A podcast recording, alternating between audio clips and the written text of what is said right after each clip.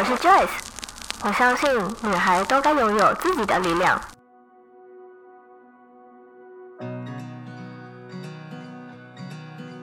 分享让我们彼此之间拉近距离，不论是身心灵成长，或是自我疗愈，身为女孩的我们都该拥有精彩的人生。在这里，跟我一起成长，一起阅读、聆听不同的生命典范吧。欢迎你来到一则茶室。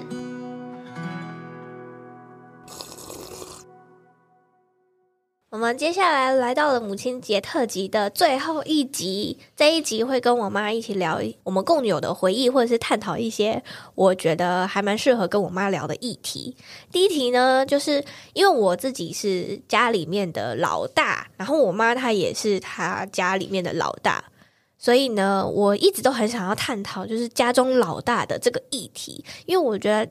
老大都会，不论是兄弟姐妹的榜样啊，或者是父母给的一些压力呀、啊，要如何去压力，或者是心情上面的自我调试，你觉得呢？我是不知道你真的有感受到这样子的压力吗？嗯，因为我的父母的确是这样，那个年代，他对他们会觉得说，我只要把老大教好了，后面的弟弟妹妹只要看到。哦，姐姐上一次做的那件事情被打了，被骂了，他们就不敢做，杀鸡儆猴的感觉，对对对对，好可怕哦！所以我从小其实是被被管得很严格的，嗯，包括啊，我九九乘法表背不出来，我是不准睡觉的，然后处罚我的方式是很残忍的，跪在床的旁边来背九九乘法表，然后看着我妹妹睡觉。对，天哪，对，就是这样，就是一种好像好像你在他旁边祷告，可是其实你背的是九九乘法表那种感觉。对，所以小时候，即便是两个姐妹吵架了，被揍的还是我。嗯，因为他们会觉得说，哎，你是姐姐，你怎么没有让着妹妹？嗯，然后可是他们都没有去探讨论说，哎，到底是谁对还是谁错？到底发生什么事情？嗯，反正只要发现有两个在哭了，就是先打打大的再说。对。所以那时候就会觉得，嗯，反正我做什么都会被揍，嗯，对，那什么都不要做哦。那可是其实这样是养成了我一种压抑的性格，就会变得什么都不敢说，然后也不敢做，因为就是怕被打，怕被骂。嗯，我很讨厌这样的自己，所以在你们身上我不太想要这样子做。那可能刚开始几年教你们的时候。还是会不知不觉的会陷入到我父母的模式，嗯。可是当你们上了小学之后，我发现我不喜欢那样子的方式，所以那时候我不知道你还有没有印象。其实那时候你的成绩真的是，然后我们就这样带过。然后就有很多的家长会跟我说：“ Okay. 你为什么不让他去上安亲班啊？你为什么不让他去上什么？”什么 MPM 数学班啊？你为什么不让他去干嘛干嘛干嘛？我那时候就觉得啊，我不这么做是不是真的对不起我的孩子啊？可是我会觉得，我小时候也数学不好啊，所以我爸妈送我去上上什么珠算班，去学打算盘啊，我也没变得比较好啊。那我记得那时候 MPM 数学好像就是打算盘，就是那类似那样子的班，我好像有让你去试读过，是不是？有啊，我有算过珠算，对，然后。后来你不让我算，是因为我开始会遇到数学，我就是开始在那边打算盘。然后有一次被你看到，你就气死。然后 我也不知道为什么你要气死，反正你就气死之后，然后你再也不让我算，就是算珠算。哦，那时候应该是因为你在学校考试也不能用算盘算呐，啊。哦，对啊，对啊，对啊。所以其实让你去学新珠算，我那时候就就已经是很矛盾的心态了，觉得。我没有办法克服别的家长加在我身上的压力，嗯，所以让你去试试看，把你推出去，让你试试看。可是其实那是我不认同的方式，嗯，因为我自己也觉得学新珠算并没有用。那又加上看到你的你的学习方式跟我想象的不太一样，会希望你去学新珠算，是希望你的运算速度能快一点，嗯，那所以是比较偏在心算方面，而不是依赖在算盘上面。可是你不想加强你的心算速度，对 对，你依赖的算盘，那这样子就没意义啦，嗯、所以就不用去。那几年这样下来，其实我不喜欢我自己教你的方式，嗯，我就赶快刹车啊，想说我自己既然已经在那样子的方式下长大的，我为什么要把它加注在我的小孩身上？我我应该没有给你太多老大的压力呀，有吗？我觉得没有，可是是就像第二集我说的，我觉得是我给我自己的压力。那到底为什么你要给对自己那么坏？我后来有去挖掘这件事情，我就想到说，就是以前我小时候。我就成绩不好的时候，然后你会一直打我嘛，或者是我做错事情就跟晨晨打架，或者是怎么样的时候，你有也会打我们嘛。我后来就发现说，只要我做不到完美这件事情，我会开始鞭策我自己，或是打我自己。可是、呃，可是不是身体上面的打，但是就是心理上面的。可是应该是你上了你进小学的管乐团之后，我就也没有再因为成绩打过你们了吧？不会这么要求你们的成你的成绩了吧？对，但是但是我还是会害怕哦。Uh, 对，我会害怕，就是把考卷或者是成绩单带回家这件事情，怕到在学校领考卷这件事情，我会胃痉挛的那一种。嗯、我会很紧张，然后拿到考卷的时候，我就会更紧张，然后。等到要回家，就是回家的那段路上，有时也是很紧张的状态。所以这件事情就在我做金钱催眠疗愈的时候就有疗愈到了。嗯，我那时候有跟你分享吗？我那时候在做金钱疗愈之前，我是先疗愈我的内在小孩哦。然后我那时候内在小孩就是因为我某次考试。考数学考差了，然后我很害怕回家这件事情。我那时候看到你的意向，就是跟我那时候的样子，就那个时空背景是一模一样的。嗯、催眠师就问我说：“为什么你很害怕？”我说：“因为我考不好，我不敢回家，我怕被我妈骂。”那时候你就出现了，结果他就说：“那那你现在看到你妈妈的长的样子是什么样子呢？”那时候我看到的。你的样子是你蹲下来，然后抱着我说没关系，我就，然后我就一直哭，一直哭，一直哭。现在又要哭了吗？这件事情让我，我就好像就养成了，我会要一直去鞭策我自己，然后去要要做一个好好榜样。即便我可能没有在没有办法在成绩或是其他方面有特有比较出色的表现，但是我还是会想要做好自己。所以背后的举动就造就成了我给我自己很大的压力哦。所以你的压力是来自于你自己。对，那我在我的原生家庭里面，我其实是等于是放逐了我自己，因为我什么都不敢做，对，什么也都不敢说，因为我的父母是不准孩子顶嘴的。嗯，我们只要顶嘴，可能一个巴掌就过来了。哦，好可怕。对，所以就是安安静静的、细水长流的活着就好。对，那你后来，你后来有再回去跟就是阿妈聊这类的事情吗？曾经有过一次，哎，那时候那时候你几岁了？就这几年而已哦。因为拉拉出生，然后你记得外婆家有一根柱子，然后不是被包了那个那个叫什么？哎，就是小朋友怕撞到会气桥板吗？不知道泡棉之类的软软的东西。然后那一次，就其实也是我们四个姐弟，我们自己在聊说，那是刑场，对，那是以前我们家的刑场，大家都会被被绑在那边被揍，上面都有血吗？害外公外婆被抓去呀、啊？上面都是布满了鲜血，还有 还有泪水，这样。因为外公外婆怕我们跑来跑去，他们要打人很累嘛，嗯、就都会把我们绑在上面打。啊，我们那时候也都都很好笑，都乖乖的被绑在上面打。对，就大家我们四个就在那边笑，就笑谈往事啦。嗯。然后我说，就想不到现在变这么漂亮，因为怕小孩子撞到啊，嗯、什么之类的。然后结果那一天晚上就害外公跟外婆吵架了。什么？对，其实我们只是四个姐弟在聊天讲这件事而已。结果没想到外公就很生气的问外婆说：“我以前真的这样对他们吗？有这么坏吗？”巴拉巴拉巴拉的。然后外婆就说：“对啊，因为外婆自己也有做过嘛。”然后说是啊，以前是这样啊。然后外公就说：“哪有？你自己打小孩就是你自己的事情，你干嘛要牵扯到我？我才没有呢。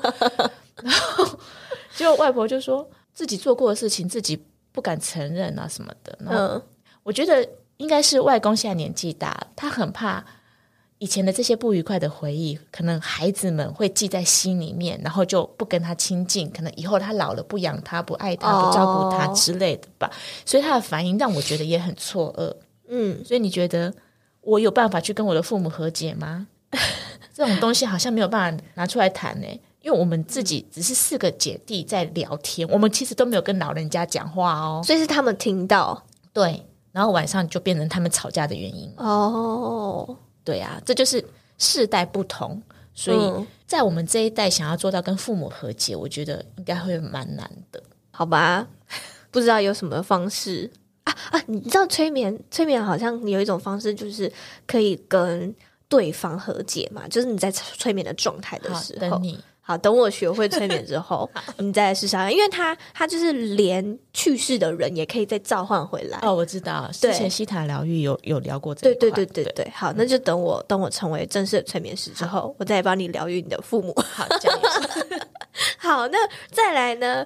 呃，我们聊完了关于老大的压力，因为刚刚你就说了嘛，你你是因为你没有办法好好的做你自己。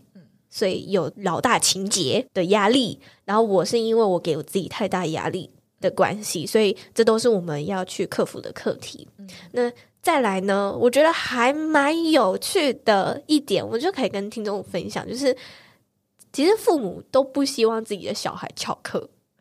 但是哪一个大学生不翘课呢？不翘课就不叫做大学生。但是我其实从小的时候，我妈就会带我跟我妹一起翘课，就可能我们已经到了学校了，就到那时候才幼稚园啦，到了幼稚园了，然后就过了没几个小时了之后，就说：“哎，Joyce。”嗯、你妈妈来接你哦。你们家好像有事情，我想啊，什么发生了什么事情？要要怎么样？然后结果一上车，啊、妹妹怎么也在？然后就一回家的时候，妈妈说：“走，带你们去哪里哪里玩。”然后就是买了一堆的零食放到书包里面，然后就一起出去玩了。然后就这样玩了一整天之后就回家，就还是很错愕，但是好开心，不用上课这样。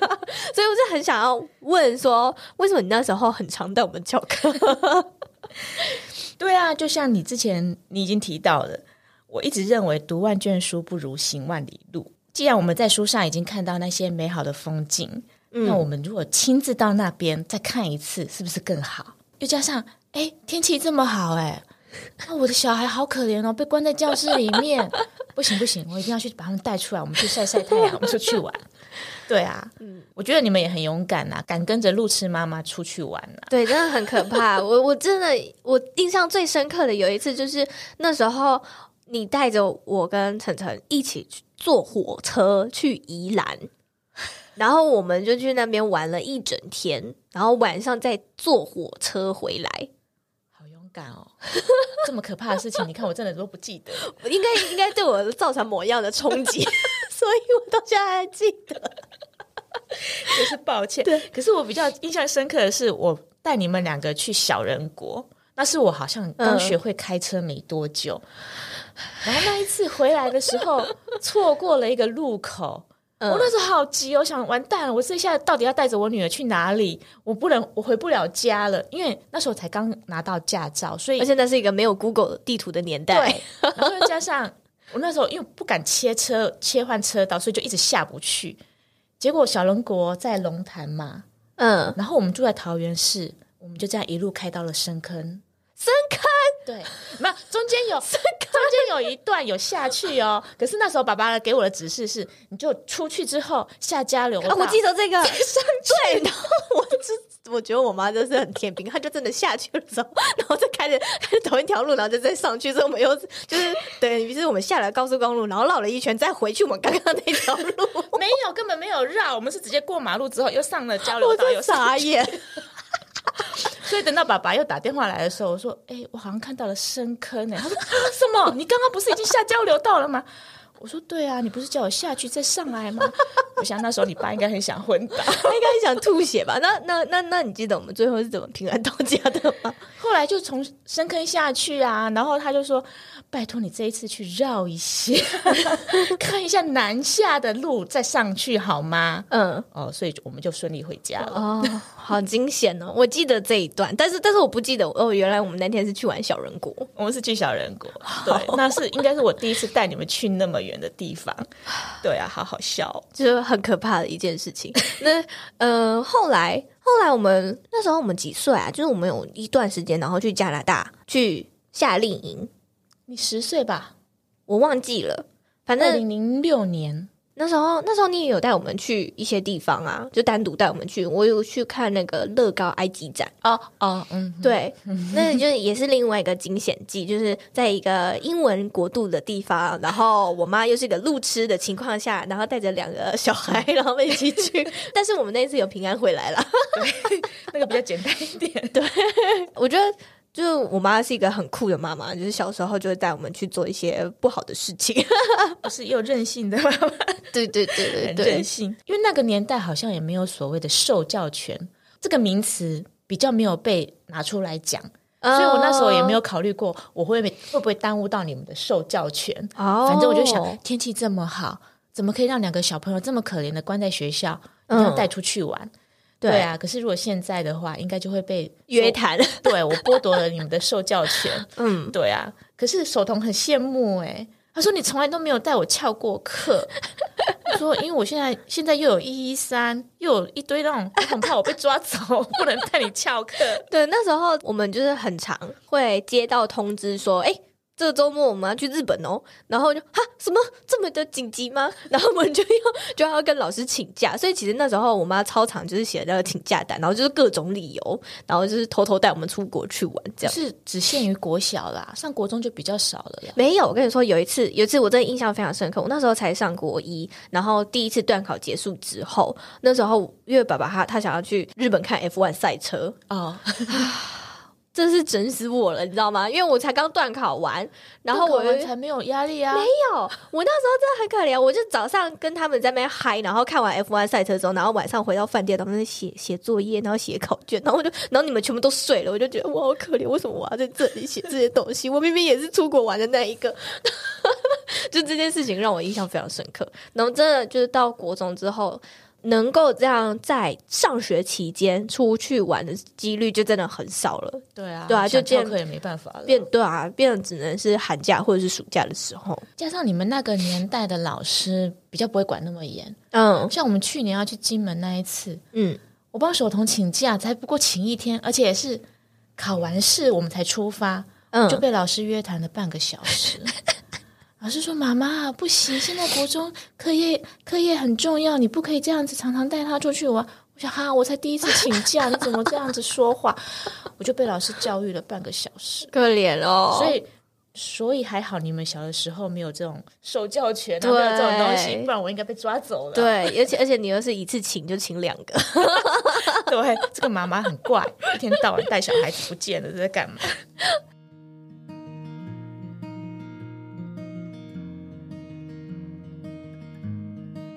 好，然后再来呢，就是呃，因为我们今年年呃过完年的时候，二月初，呃没有，二月十四号情人节的时候，哦、我们一起去了台东，嗯、然后去。呃，只有我跟我妈两个人，然后我们就背了书啊、呃，没有，我们也不是背书包，我们就拉了行李箱，然后一起去台东去过了三天两夜。我们本来是要去静心营，但其实好像没什么静心到。对 对，但但我想问你，觉觉得就是这一次我们两个就两个而已，嗯、一起去一个地方玩，你觉得这个过程是好玩的吗？没有好玩吧？可是嗯，有真的有放松到，嗯，因为。我就是一个很全职的家庭主妇嘛，嗯，所以只会想到别人的需求，嗯嗯，所以在那两天算一天半的时间，嗯，我可以很全然的放松，我不用去想谁需要什么，我几点要去接小孩，我几点又要开始煮饭，我干嘛要洗衣服什么之类的，然后又加上因为你够大了，我。出发前也告诉你，我不会负责你的三餐。对，我其实，我其实那时候我 我就跟立行说，在你跟我讲这句话之前的时候，丽琴她说：“哈，那你要吃什么？”我有我妈啊。然后就过过几天之后，我妈就说：“我不会帮你煮任何东西哦。”我说：“傻眼，那我怎么办？我要饿死了是吗？” 所以就是因为我不用帮你准备三餐，然后我就觉得，哎、欸，我真的有真的有体验到那种放松，然后我可以想要做我自己的事情。嗯。的那种感觉有放松到，嗯，然后结果过几个月之后我就住院了，所以你又再体验了一次，是这个意思吗？再体验一次没有啊？你住院这一次我没有放松到啊，可是你也不用就是做家事啊，然后医院也有供餐啊，你只要照顾我而已，而且你好像也没怎么照顾到我，嗯、对，没有照顾到你，可是我被打扰啊，我没有办法好好睡觉，哦、对。对呀、啊，嗯。嗯，对啊，就觉得有点比较可惜的是我们呃。静心的时间太少了，因为去那边变成是带小孩。嗯、对，我我们也不能说什么啦。对啊，啊没办法，就你就长得太可爱，小孩太爱你了。好，我觉得是还蛮有趣的。嗯，对，因为就像你说的，我们好像不需要一直迁就对方，嗯，去做任何事情，或者是要要一直问你说，哎。呃，你要不要怎么样啊，或是什么的？好像就是、嗯、我们就是一个室友，对，然后很独立，可以做自己想做的事。对对对对对对对，然后就一起到了这个目的地。但我觉得是蛮可惜的，就是像刚刚说的，好像没有太多的进行 行是我觉得我很开心的是啊，嗯、因为我是一个很容易紧张的人，可是你在那、在那几天都有办法，在我很紧张的时候可以安抚到我。我就觉得很高兴哦。哦，说到这一点，就是因为我们要出发的那一天火车这件事情，因为那一天大下雨，然后我们要先到。是哪里啊？树林转要去台东的火车，然后就是从桃园出发。对，然后我们从桃园出发的火车就 delay 了。我妈就是开始很紧张，她说怎么办呢、啊？会不会来不及啊？怎么办呢、啊？然后我就说不会，我也不知道为什么，我就我完全不紧张哎。反正我就说不会，我就是知道我们绝对来得及。然后到后面的时候，我妈就开始啊，拜托上师一定要让我们这样。然后她就开始祈祷，然后我就我就跟宇宙说，哎，反正我们等一下一定会来得及的、啊。然后结果我们一出那个门的时候，超幸运的，好不好？嗯、对面，我们我们也不用跑月台什么的，我们可以非常缓慢的速度就走到我们要搭往台东的那班车，而且对面的那个车厢就刚好是我们的车厢。对啊，其实那时候有点傻眼，因为我那时候真的很担心，说我们的月台在哪里？我们要不要跑很远？因为我们好像剩没几分钟就要火车就要开了，嗯、还在问人，就一直就在旁边喊，就这一台啦。哦，就眼前这一台，然后他就哎、欸、啊，在这、哦、好幸运哦，而且是我们的车厢哎，那、啊、我们就可以慢慢坐上车。对，对这一次那一次台东行是让我看到，哎、欸，我的小朋友长大了耶，他可以照顾妈妈了，可以安抚妈妈的情绪，对啊，嗯、让我觉得啊、哦，好欣慰哦。嗯，那你觉得我们接下来可以一起规划出国玩吗？我很想试试看哎，你怕不怕？我不怕啊，我完全不怕。我也我也想要自己出去玩，或者带丽行一起出去玩啊。可是，在一个语言不通的国家，哎，日本不算啊，因为日本毕竟文化跟我们很像，嗯、而且他们有一些文字我们看得懂。对、嗯，但是如果去欧美啊，你知道语言不通的状况下，你不怕吗？我不会怕、欸、而且他们的治安又不好。哦，治安这件事情，我觉得就像。吸引力法则那样，你不想要发生的话，那你就不要去想这件事情就好了。所以，所以这件事情，我觉得是是它它是可以被解决的。那语言这件事情，我真的不怕，是因为就像是二零一八年我们去我们去加加拿大的时候，嗯、那时候有好几次是只有我跟晨晨单独行动，嗯，所以在那个状态下的时候。我反而就会激发出我所有毕生所学，或者是我我已经忘记的英文词汇，想办法的跟他们沟通，或者是跟他们，或者是让他们了解我的想法。所以其实我那一次的时候，我印象很深刻，是我好像可以自己出去了耶。即便英文好像不需要到很好，然后文法啊那些的什么的，也不需要到非常的精通，我好像还是可以让对方知道我在。讲什么？对啊，其实我想要尝试的原因也是因为我们在爸爸的保护下过得太好了。对对，因为爸爸他太容易担心，他的保护欲太强，嗯、所以相形之下，我会觉得他太容易担心我们，然后我们就会变成一个什么都不会的废物。对，我们就是爸爸这样子。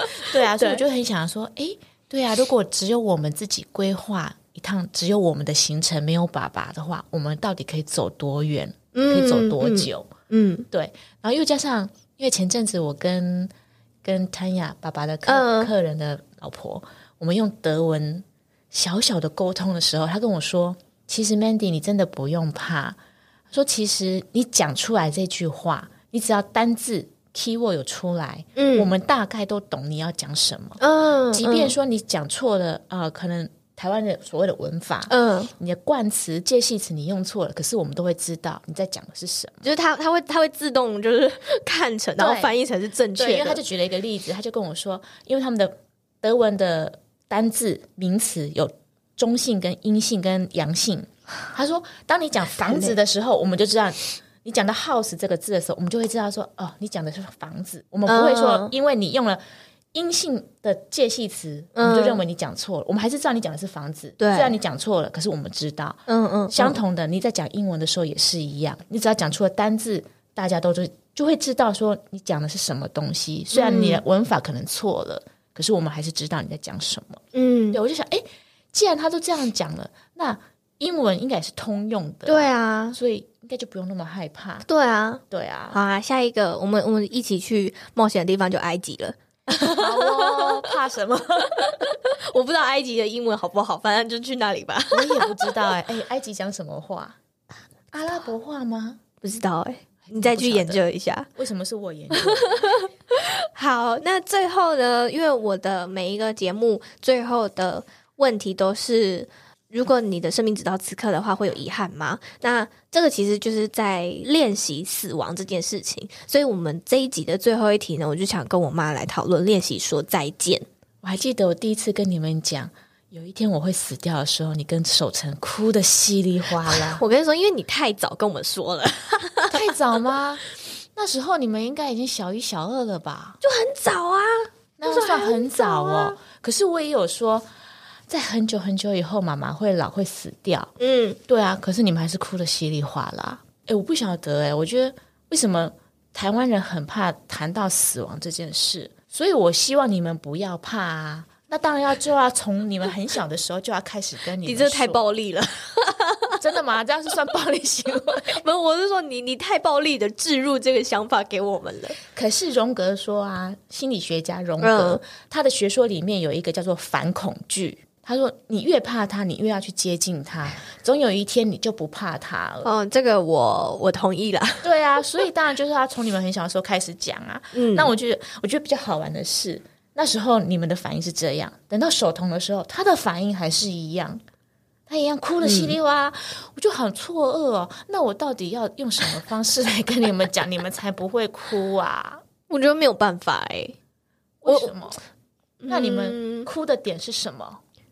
就是不在了啊！你不在了这件事情，我昨天看新闻啊，嗯，最近大陆不是掉了一架飞机吗？哎，我不知道，因为我没有看新闻，我抱歉。哦好，好，最近大陆掉了一架飞机，我觉得比较诡异的是，他们没有找到任何一具遗骸啊，是不是很诡异、很奇怪？他们有看到飞机的遗骸残骸，但是没有找到任何一个人类的残骸。结果他们现在大陆那边他们在推，就是。把飞机掉下去的附近的土，他们就提供一些陶盆、小小的陶罐，对，让那些家属可以去挖一点土带回家。嗯，那有一个心理师他就说啊，为什么人类怕死亡？因为就像 Coco 讲的那个部电影，嗯、他说因为怕被遗忘。哦，对。那当我们失去了，我们没有的时候，我们就会很害怕。所以他们挖一点土带回去，代表他的亲人带回去想念念想。嗯、等到他心情好一点的时候，他要怎么处理这个土，那就他们自己决定。嗯，嗯对。所以他就说，那个心理学家他就说，他说了一句话，我觉得我很喜欢。他说：“我们没有忘记，嗯，没有忘记，就代表我们永远在一起。”哦，所以死亡其实没有那么的可怕呀。如果这样想的话是没错啦，啊、可是就像雪儿过世的时候，你不是那时候有给我们每个人一一小撮毛吗？嗯，然后我其实，在接触极简跟整理之后，我一直很想要把这个东西丢掉，因为我觉得说它就是一个无用的东西的存在。可是我至今为止，我还没有把那个小小的东西丢掉，是因为我觉得说它在那边就会让我想起它。那就是你刚刚说的一种念想吧。嗯，对啊，就像雪儿，她的骨灰我一直很想要带去埋掉了。嗯，可是守成他一直不肯。对 对，那我就想说，好吧，那他还没放下，那我们就继续让雪儿在那边。只是我会觉得，因为我们当初选用的是环保材质，他哪一天要给我画？Oh my god，那里全部都是灰，好可怕！所以我就想，我要用什么方式去跟守成沟通呢？可是他又很阿爸，他说。你如果不让他放在家里，那我带走啊！可是他明明是属于我们大家的，对啊，他为什么可以把他带走？嗯、而且雪儿的当初的心愿不是希望在树下吗？对啊？那你没有跟他说吗？有啊，可是他就是不听，不听，不听，他就觉得不要。我觉得守成在练习说再见这个这一块，应该还要再多多练习。嗯，他他就是用逃避拒绝的方式。他不想去面对这件事情。你有听过人生有四道吗？那道爱、道谢、嗯、道歉跟道别。哦，我不知道哎、欸。哎，你不晓得哦，嗯，道爱是第一个，因为要有爱啊，嗯、生活才会美好。嗯，那你不要因为怕说肉麻就不敢讲，嗯，那要常常要常常说，要勇敢的说，对，这样你的生活才会没有遗憾。嗯，因为下一秒就像那个搭飞机一样，你不知道你什么时候会掉下去啊。嗯，记得好像有一个男生，他老婆是空姐，他的遗言是我要飞了。在那个当下，我会觉得说，如果他老婆后面加了一句啊我爱你哦什么的，也许老公就比较不会有那么大的遗憾。对对，所以不要怕肉麻，应该要常常说。嗯，对，然后再来是道谢。你们不是常常说要写什么感恩日记呀、啊嗯、什么之类的？道谢就是感恩的一种，你就是常常常常在道谢，常常在感恩，你的生活才会顺遂。嗯，那道歉也是一样啊。当你觉得哎对他有点抱歉的时候，就要说出来，不要说害怕说会很没面子。嗯，可是面子到底是什么东西啊？嗯，是人跟人之间相处的和谐顺利比较重要，还是面子比较重要？那最难的就是道别，嗯，可是每个人都一定会遇到，所以当你觉得，哎，我现在跟我妈再见，我反正我下一次想看到她的时候，我还是可以看到她，嗯，你不会想哭，对。可是当你想到我跟她再见之后，我就再也看不到她的时候，你就哭了，为什么呢？我觉得，我觉得之前那个我有听威尔史密斯他去一个 podcast 节目，然后他就有分享一个 goodbye 这件事情。他那时候就是在说，我们每我们每一天都在跟，比如说身边的人就说，哎，see you around，或者是呃，goodbye。可是我们真的真的是 goodbye 吗？嗯，如果翻译成中文，就是你真的是好好的跟这个人说再见吗？嗯，你怎么可能确定你下一次会再见到他呢？嗯，那我们应该要把每一次的再见都好好的说再见。然后我那时候听到的时候，就是整个打开我的三观，就哎，对耶，我好像每一次都觉得说，哦。因为再见不是也有一个是再次相见，那他他也有可能是再也不见 对，所以真的就是每一次说哦好再见的时候，我们应该就要像威尔史密斯说的，就好好的道别，然后好好的说再见。嗯，对啊，像那天我在写这个讲稿的时候，嗯，我还特地把那一本书，就是练习说再见那一本书拿出来看，嗯，因为我记得里面有一句圣严法师说的话。嗯，那因为我太久没翻它了，所以我就再再特地去把它翻出来看。他说啊，亲友过世的时候，每个人都需要适当的释放哀伤情绪。嗯，流泪是很好的宣泄的方式。可是你可以哭泣，但是不要嚎啕大哭。为什么？因为啊，有很多的科学实验证明都，都都证明说，人死了之后，听觉是最后一个消失的。哦，所以他还是听得到。对，所以当你在那边呼天抢地的哭啊、哀嚎，不要让他走的时候，嗯、其实是对，会造成他的遗憾跟他的困扰。他会觉得我到底是走还不走、哦、啊？我就已经回不去了啊，那怎么办？嗯嗯、对，其实对死者是一种困扰，哦、所以你可以哭，但是不要嚎啕大哭。对啊，我就觉得，哎，这个也也应该要告诉很多台湾的老一辈的人。嗯，因为他们认为要哭得很大声，就是很孝顺，对，才是孝顺，才是不舍。嗯，对。可是其实并不是这样。嗯，像我很喜欢有一部电影叫做《想爱趁现在》，我不知道哎、欸，你有跟我们一起看过啦？她女主角她得了癌症，她快死了。啊，我知道，我知道。可是他把他他的丧礼办成对对对对对对办成 party，对，而且他告诉所有人说不要哭，我们要快快乐乐的。你们可以想想跟我在一起的时候的一些美好回忆，快乐的回忆。所以他的丧礼很欢乐，对，他的灵魂就在那个丧礼现场一直跳舞，这样，对，我就觉得那种氛围很好。嗯，我以后要这样啊，好好好好好。你越避谈越害怕，嗯，而且人类的。习惯就是，当你越不了解，你越害怕。对，那还不如就把它很日常的生活化的拿出来讨论。那你习惯了，你就不会怕了。嗯，而且就算这个肉身不在了，你还是可以靠你们的回忆来想念这个人啊。嗯，那这样有什么好怕的？嗯，对不对？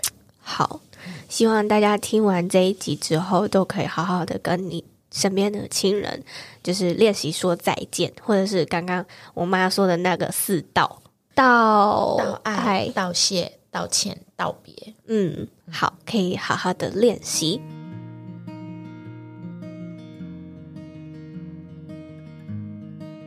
我觉得没有太大的改变，是因为我平常就我们就已经很多话聊了，很多想法就是一直在互相的交流，所以其实。好像没有没有，比如说什么解开某个心里面的结啊，或者是什么的，因为在那之前，我们就已经私底下或者是回家的时候，就已经有把这些想说但是说不出口的话就已经讲出来了。但是我相信，可能有些听众朋友们没有办法像家人，就是像像我跟我妈这样，嗯，想说什么就说什么，所以我才觉得说我想要录制这三集来鼓励这些听众朋友们。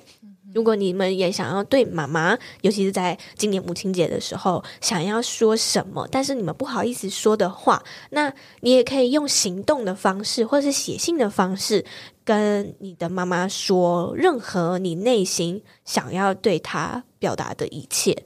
所以，嗯、呃，我觉得这一集是做给听众朋友们的。对啊，我也觉得好像没有什么太大的改变。嗯，硬要说的话，应该。鼓励所有的爸爸妈妈们都要跟着孩子一起成长，嗯，这样子孩子才会比较愿意把他们的想法告诉你，而不是用我们自己成长的背景那些旧有的教条的方式来跟孩子相处，因为孩子也不了解我们自己的成长背景嘛，嗯，他就会觉得很困惑。嗯，那父母如果没有跟着一起成长前进的话，亲子之间的关系应该就是越来越疏离了。嗯，对。对，如果你现在也是为人父母的话，跟听众朋友们说，也不能说你一直要进步，但是至少要和你的孩子一起成长。对，因为每个世代有每个世代不同的的思思想方式嘛。对，比如说你虽然你是不婚主义者，你不想生小孩，可是当你你的这个年龄层的。人成为父母的时候，嗯、你们的想法绝对跟我们不一样。嗯嗯嗯、但是，当你成为了父母的时候，你的小孩的想法也跟你不一样啊。嗯、所以，你必须要跟着你的孩子一起成长，你们的关系才会好。嗯嗯，对，嗯、应该是要这样说啦。好，那我们今天就是母亲节特辑的最后一集了。不知道大家听完之后有什么心得感想，都欢迎可以帮我们分享在 Instagram 的现实动态上面。那我们就在这边跟大家。说个拜拜吧，拜拜！母亲节快乐，母亲节快乐！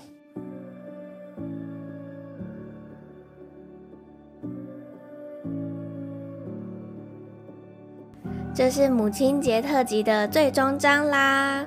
不知道你听完三集之后有什么心得感想呢？我自己从第一集就开始一路哭到第三集。如果你想要看影像版的话，记得可以到我们的。YouTube 频道看这三集的影像画面版哦，而我也在这三集内容听到了许多以前我不曾从我妈口中听到的想法。我发现录完之后呢，和我妈之间的关系更加的紧密，更加的亲近了。我一直都觉得能够和自己的妈妈成为一种朋友的关系是还蛮可贵的。我也希望收听这一集的所有听众朋友们都能够在这一次的母亲节和自己的妈妈有不一样的互动，或者是说出你可能不曾对她说过的话。最后呢，我们这一集也分别分享了四道：道谢、道歉、道别、道爱。也希望大家可以将这四道。运用在自己的生活各个面向，以及在道别的时候，好好的说再见。就像是我在内容分享的，把每一次的 goodbye 都当成是 goodbye。如果你可以将这一个想法运用在生活中的话，我相信你在死亡来临时，一定不会有任何遗憾的。这也是一则茶室一直想要带给大家的想法。在死亡来临时，你对你自己的生命是否会感到有遗憾呢？如果有遗憾的话，你是否该做点什么，开始让自己的人生不再有遗憾？希望听完这三集的你对你有帮助，也希望你可以开始行动，创造没有遗憾的人生。我们下次见，拜拜。